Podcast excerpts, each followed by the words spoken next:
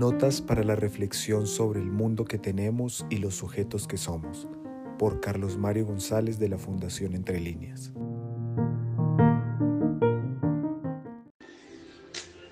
Quiero hacer una breve recapitulación para que nos ubiquemos y tengamos la certeza de que realmente estamos en camino. ¿Qué es lo que nos está animando? Inicialmente era el examen de Nietzsche, uno de cuyos capítulos del conjunto de cosas que tenemos que indagar en él era el tema de la moral. El tema de la moral que ha regido a Occidente y la crítica que Nietzsche formula, sintetizada pues en esa expresión Dios ha muerto. Expresión que yo dije no se debe reducir a un debate que en el fondo es estéril si Dios existe o no existe, sino que tiene más amplitud y más hondura y tiene que ver con la construcción de la metafísica en Occidente, de esa por la cual la vida estaría dividida entre una vida del más allá y una vida del más acá. Bueno, eso está dicho. Ahora, a nosotros nos interesa mucho ver cómo se formó esta cultura, sobre qué fundamento se erigió en relación a la moral, porque esa moral ha alcanzado hasta nuestra época y en gran medida ha sido la determinante de las formas de relación con la vida de mucha gente. Esa moral, y mal que bien todos de alguna forma llevamos sus marcas, ha definido las relaciones con el cuerpo, por ejemplo, con la sexualidad, a qué considera válido sexualmente hablando, que considera ilegítimo, que permite, que prohíbe. ¿Por qué, por ejemplo, la proliferación de formas sexuales humanas encuentra en la moral que nos ha regido a nosotros unas precisiones y unas estipulaciones que sanciona ciertas prácticas y legitima otras. Las relaciones, por ejemplo, con el matrimonio, la monogamia,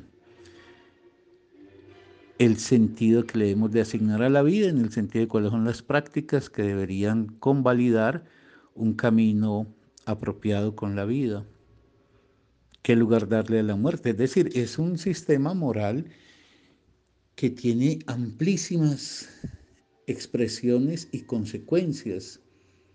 Y por tanto, cualquier hombre o mujer que quiera vivir la vida, no tal como la recibió y mecánicamente desplegada, sino preguntándose por qué esto y no otra cosa, está pues en el requerimiento de atender cómo se constituyó ese gran soporte moral que ha caracterizado a la cultura occidental y que ha definido en concreto las prácticas y relaciones con la vida durante dos mil años.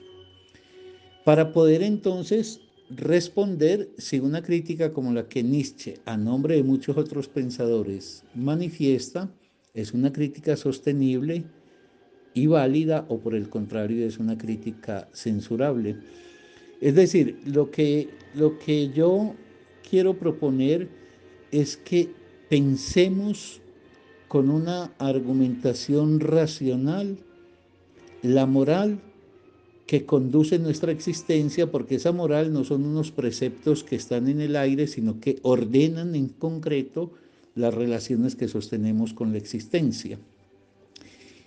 Ese es el camino en el que estamos y hacia donde nos dirigimos es entonces a clarificar la pertinencia o no de la moral que durante dos mil años ha regido la cultura occidental. Y en esa línea entonces hicimos una somera indagación sobre Grecia para mostrar cómo en el camino filosófico de los griegos, eh, Sócrates, Platón empiezan a darle un fundamento a esa existencia imaginaria de un más allá al cual estaría supeditado este más acá de la vida que realizamos. Pero que hay otras dos líneas que son decisivas porque son constituyentes de la experiencia occidental, que son la judía y la cristiana. Entonces, hecho este pequeño bosquejo de aclaración y ubicación, lo que hemos de seguir atendiendo y lo haremos en la próxima oportunidad, es la gran línea, la gran filiación de esta cultura que llamamos judaísmo.